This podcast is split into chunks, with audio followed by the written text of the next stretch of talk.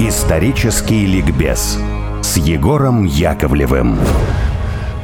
Продолжаем эфир «Радио Спутник», программа «Исторический ликбез» Егора Яковлева и продолжаем говорить о блокаде Ленинграда. Остановились мы перед паузой на том, почему вообще была допущена такая ситуация с голодом и как это интерпретируется. И почему именно э, так интерпретируется. Да, да, спасибо. Ну, интерпретируется это из политических причин, это мое глубокое убеждение, а допущена была по очень, очень просто то, о чем мы говорили в конце прошлого блока. После взятия Тихвина фактически на два месяца месяца было невозможно за исключением воздушного пути, доставить в Ленинград продукты питания. Ленинград, дорога жизни 22 ноября заработала, но поехать туда могло только то, что было, и что либо скопилось на восточном берегу Ладоги, либо было туда привезено вот по этой такой обходной с крылом доставки 320 километров автодороги. И еще раз повторю, что эта автодорога Ленинград бы не спасла, потому что оборачиваемость машин там была очень низкая, и пропускная способность этой дороги была чрезвычайно низкая. Ленинград спасла именно Тихвинская контрнаступательная операция, которая позволила восстановить железнодорожное сообщение к восточному берегу Ладоги. То есть не надо забывать при оценке событий возле Ленинграда, не надо забывать, что к тому берегу Ладоги тоже нужно что-то было привести. Плюс на ленинградскую ситуацию оказывали влияние такие, казалось бы, далекие от Ленинграда вещи, как, например, потеря Донбасса. Потому что потеря Донбасса – это потеря угля, а это значит проблемы с движением поездов которые везут это продовольствие, на время перешли на дрова, нужно было эти дрова еще найти, срочно стали вводить в эксплуатацию Воркутинское угольное месторождение. По ходу пьесы возникали э, чудовищные, на самом деле, железнодорожные пробки. То есть, э, допустим, продовольствие для Ленинграда, которое везут, а везут, ну, допустим, из Средней Азии, из Казахстана, вот этот поезд может простоять в железнодорожные пробки, потому что приходится выбирать, какой состав пустить раньше.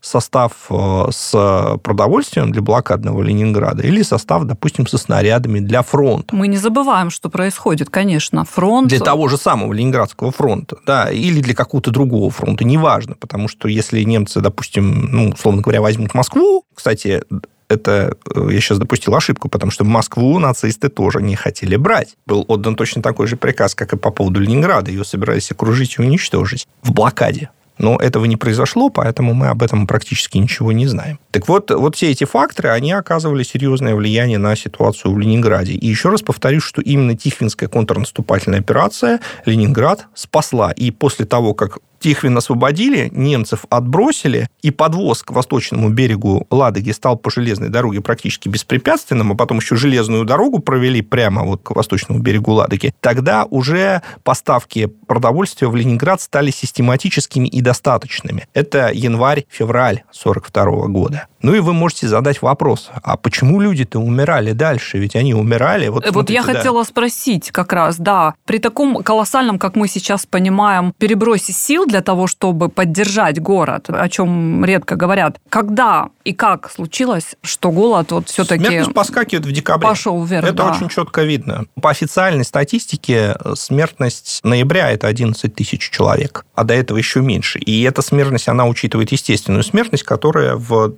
довоенное время составляла, ну, примерно 4 тысячи человек в месяц. Подскакивает она резко в декабре. Почему? Потому что запасы съели, а подвоз прекратился. И дальше она только увеличивается. Там январь, февраль – это 100 тысяч человек только по официальной, 100-110 тысяч человек только по официальной статистике умирают. А дальше подвоз возобновился. Продукты стали привозить. Но проблема заключалась в том, что вот за эти два месяца, когда подвоза не было, человеческие организмы получили такие серьезнейшие повреждения от этого голода, что они уже не могли оправиться. Два месяца без еды – это, ну, мягко говоря, чудовищный урон для человеческой природы у многих началась алиментарная дистрофия, когда возврата к нормальному состоянию у организма уже нет. Плюс голод обостряет все болезни хронические, которые у людей были. Плюс надо иметь в виду, что помимо голода был еще и холод. Немцы, может быть, от обстрелов и бомбежек погибло не так много людей, там 16 тысяч считается, но а если ваш дом уничтожен, и вам некуда идти, или вы просто замерзаете от холода в результате этих бомбежек, формально вас не снаряд убил, но вы убили в результате вот этих этих чудовищных обстрелов и бомбежек. Плюс это постоянное давление на нервы, на психику. Конечно, все эти факторы работали.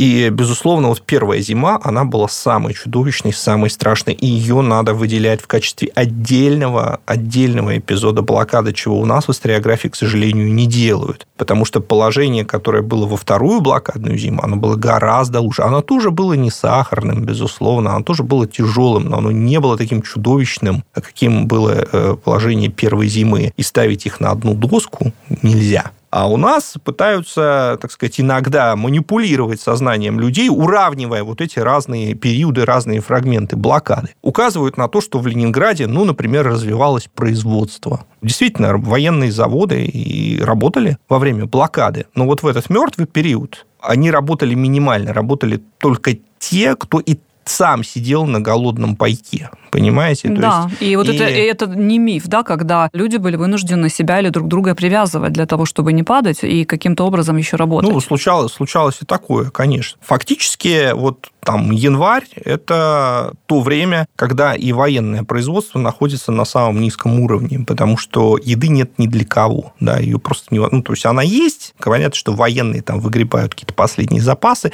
им что-то привозят воздушным мостом, но этого не хватает ни для кого. Но, безусловно, не, не, не буду спорить с тем, что военные э, и рабочие находились в более, это нельзя назвать привилегированным. Да, и, и даже вот. слово «лучше» сюда не подходит. Да, и даже слово «лучше», я тоже задумался, какое слово здесь подобрать. Они питались лучше, они питались лучше, но даже это питание не гарантировало их от голодных обмороков, например. Вот один из главных, в хорошем смысле, пропагандистов блокадного Ленинграда, Всеволод Вишневский, у него была дистрофия и он лежал в стационаре, лечился от дистрофии. Ну, казалось бы, вот пропагандист там по радио вместе с Ольгой Пергольц они вещали.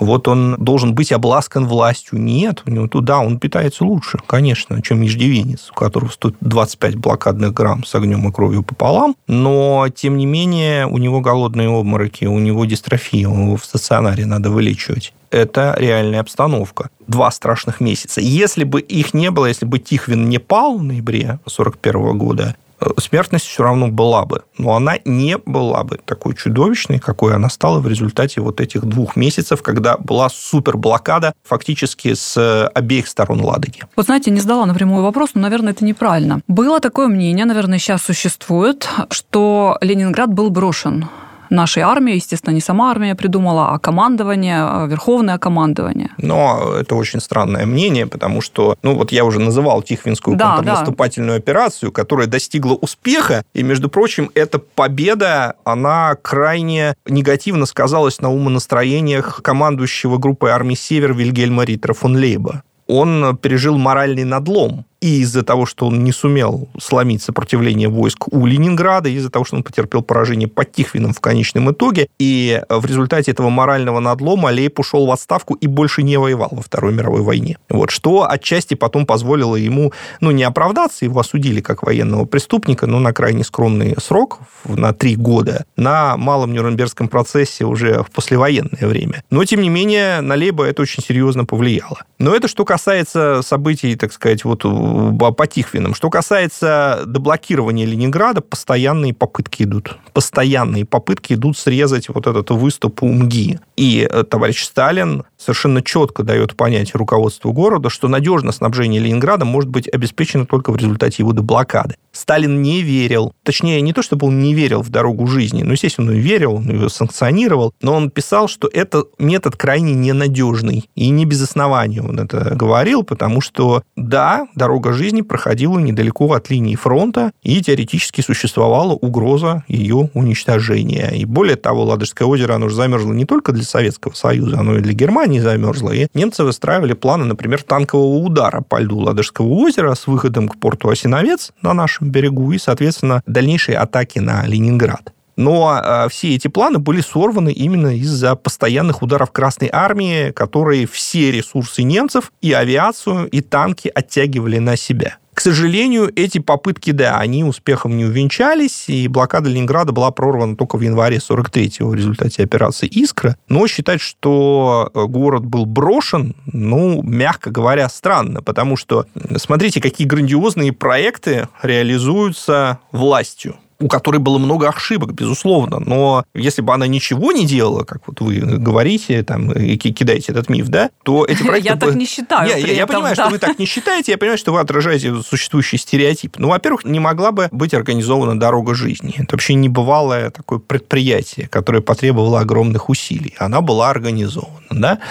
Дальше. Ну, вот важнейшее предприятие, которое на самом деле крайне недооценено, весной, извините за такие негативные подробности, но уборка трупов. Потому что огромное количество конечно, трупов конечно. после зимы, и если их оставить, то это эпидемии, Эпидемия. которые добьют и без того уже ослабленных горожан. Поэтому нужно было эти трупы собрать и захоронить, и это было сделано. Дальше. По дну Ладожского озера были проложены бензопровод, был проложен электрический кабель. Это огромное дело, которое очень серьезно облегчило положение Ленинграда. Были открыты при целом ряде учреждений достаточно широкая сеть стационаров, это вот весной уже, это как раз в результате вот этого поступления продовольствия были открыты стационары, где ослабевших, но еще не приговоренных их болезнью ленинградцев откармливали и возвращали к жизни. И так вернули к жизни, например, Дмитрия Сергеевича Лихачева и многих других горожан, которые оставили об, об этом воспоминания. Все это невозможно. Это же делало государство. Все это было бы невозможно без усилий государства, усилий власти. Ну, а армия продолжала сражаться конечно, вот этот миф, о котором вы говорите, он достаточно абсурден. До которого времени у фашистов не возникало, у немецкого командования, не возникало даже мысли, что они не возьмут город. Ну, как я уже сказал, давайте сразу оговоримся, что они и, в принципе, и не Да, хотели, да, они да, хотели не его уничтожить. Да. Ну, видимо, уже на рубеже 41-42 года возникли первые опасения. Вот я не случайно отметил моральный надлом Лейба. Потому что на Лейба, конечно, повлияла и ситуация под Ленинградом, и поражение под Москвой, контрнаступление советских войск под Москвой. Лейб понял, что что-то пошло не так. И некоторое такое ну, воодушевление немцы испытали только после успехов 1942 года. Успехи на юге, это разгром советских войск под Харьковом, успехов в Крыму и разгрома второй ударной армии под Ленинградом. Хотя надо иметь в виду, что планы немецкого наступления а немцы в 1942 году планировали операцию «Северное сияние». Вот после Крыма сюда перебросили танки Манштейна, и планировалось, ну, по сути, повторить попытки 41-го. То есть тот приказ, который историкам известен об операции «Северное сияние», он подразумевал тоже окружение города максимально плотным кольцом. То есть не тем кольцом, которое было, было реально, а еще более плотным с отрезанием доступа к восточному берегу Ладожского озера. И, ну, по всей видимости, дальше последовала бы история с уничтожением города, который Гитлер планировал еще в 1941 году. Просто тогда это не получилось, не хватало ресурсов для массированного обстрела и бомбежки. Вот эти планы, они были сорваны Красной Армией. Ну, а после Сталинграда там уже, конечно, не до жиру быть бы живы, мягко говоря. Ну, до Сталинграда нужно было еще Да, до, всем до Сталинграда, до Сталинграда, достоять. Да, да, достоять, нужно дожить, довоевать. дожить. Да. Блокадный Ленинград. Даже то, что мы с вами сейчас уже проговорили, страшная картина. Дух жителей, дух блокадников. Ну, Здесь все, конечно, зависело от э, той конкретной ситуации, в, котором оказался, в которой оказался человек. Кто-то падал духом, кто-то опускался, кто-то умирал. Каковы были стратегии выживания? На мой взгляд, вот судя по анализу дневников, писем и воспоминаний, очень важным было за что-то уцепиться. То есть э, человек находил для себя смысл сопротивления. Сопротивление не только врагу, я имею в виду не только сопротивление солдата, сопротивлению всей вот этой давящей, всей этой чудовищной обстановки. Голоду, холоду, необходимости при этом работать, вот э, Тамара Эдельман постоянно во всех своих видео ссылается на дневники, не опубликованные полностью Ольги Фрейденберг. Это двоюродная сестра Бориса Леонидовича Пастернака, которая жалуется в дневнике, что Гитлер обстреливает город, немцы стреляют по остановкам, по жилому фонду, по квартирам, а Сталин заставляет при этом горожан ходить на работу. Ну, я бы расценил эту фразу как фразу, написанную бедной, несчастной, больной, голодной женщиной. Потому что, да, безусловно, ходить на работу приходилось, вот, но люди ходили на работу не просто так. Это не была прихоть, безумная прихоть там тирана Сталина или тирана Жданова, да?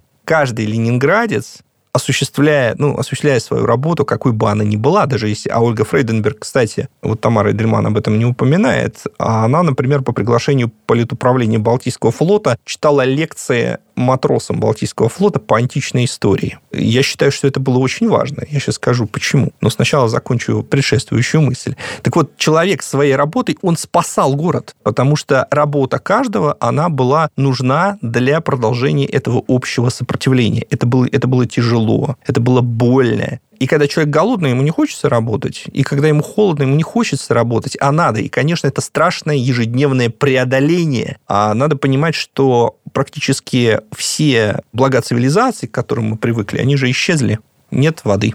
Не работает водопровод, канализация. Не говоря нет уж о тепле. Нет света, холод ужасный, да, и ты еще должен затрачивать какие-то усилия просто для э, выживания элементарного. То есть нет воды, тебе надо пойти к блокадной проруби, там, набрать ведро, и дальше тебе еще надо с этим ведром вернуться, не расплескав его по дороге. А если ты живешь на каком-то там вот этаже высоком, то тебе надо подняться по лестнице. То есть помимо того, что тебе надо работать, тебе нужно еще просто прилагать экстраординарные усилия для того, чтобы жить. Это было необычайно, да. необычайно трудно. Конечно, организмы человеческой, человеческой биологии очень страдали мало. И поэтому блокадные дневники, вот к ним нужно относиться очень осторожно, потому надо всегда помнить, что это дневники, написанные, как правило, больными и страдающими людьми. Человек, который месяц не ел или плохо ел, мало ел, это уже больной человек. И вот эти дневники, они написаны больными, страдающими людьми, на это надо делать скидку, поэтому некоторые их фразы написаны так и содержат такой смысл, за который здоровому человеку потом было бы стыдно. Может быть, было бы стыдно, а может быть и не было бы стыдно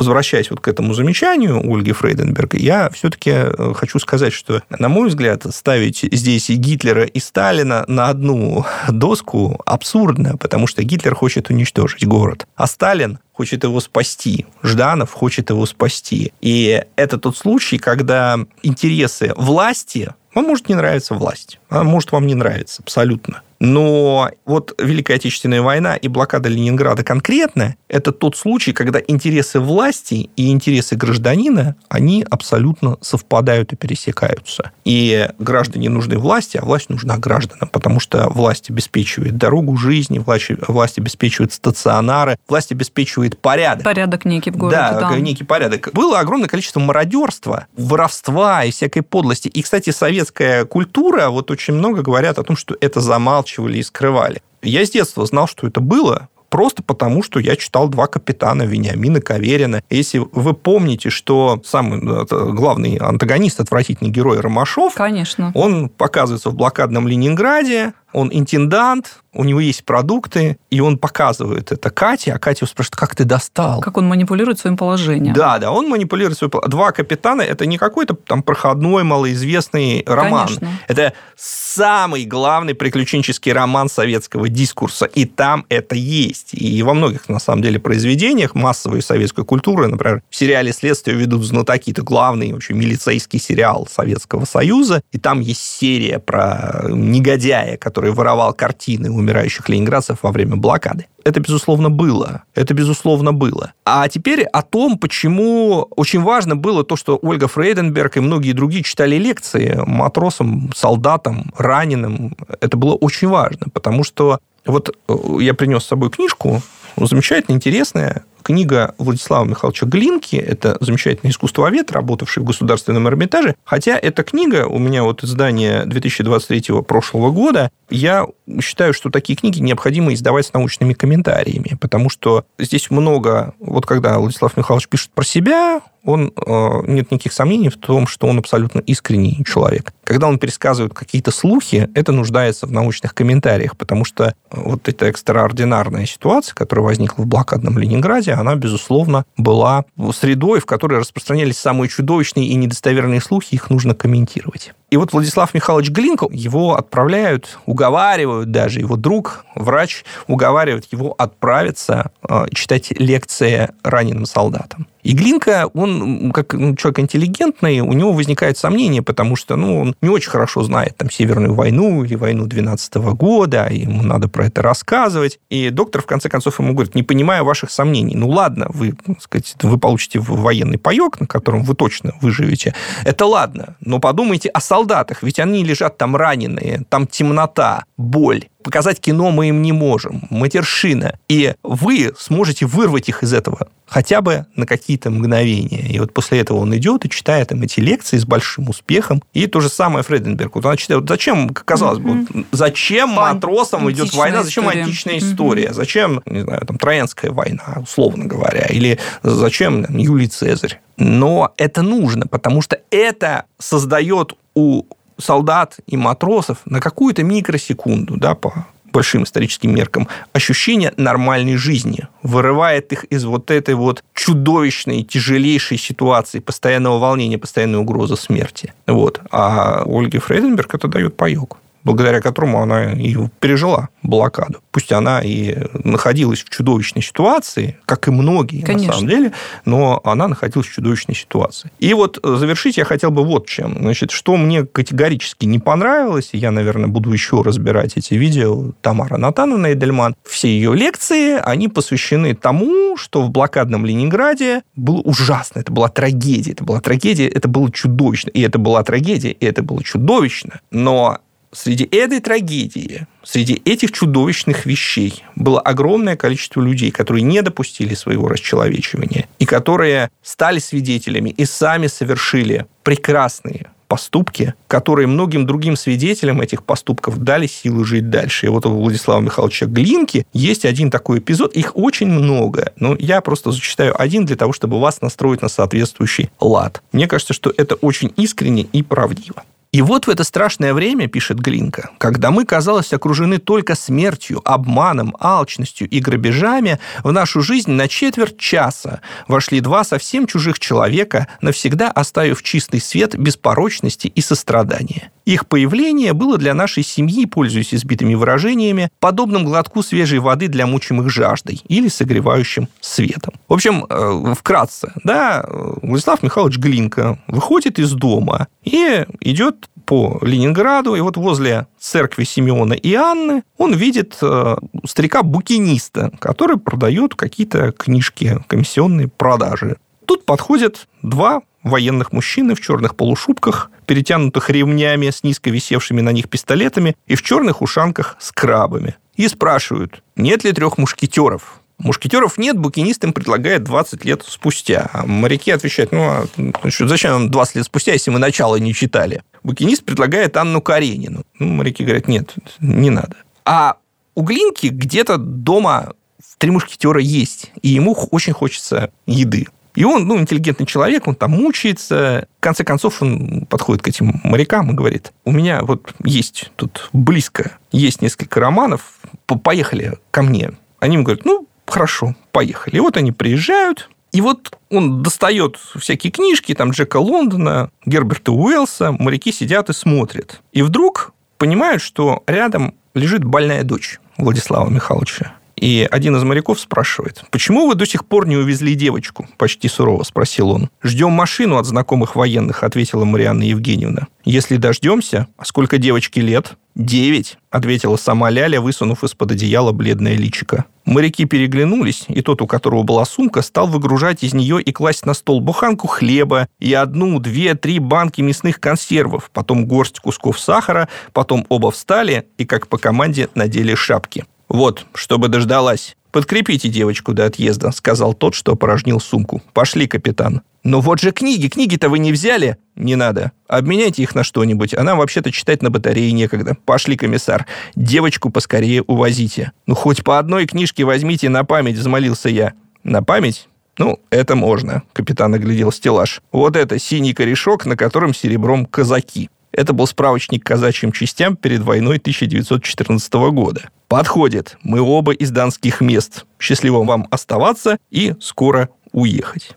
Вот такая вот история. Вот такая вот история. И таких историй было больше. Егор, вынуждены мы уже завершать э, нашу программу, безусловно, и к теме блокады да, неоднократно да. вернемся еще раз. На вот такой ноте я и хотел закончить программу. Всех поздравляю с 80-летием снятия блокады Ленинграда. Всем всего хорошего. И еще раз преклоняемся перед героизмом, мужеством жителей блокадного Ленинграда и защитников.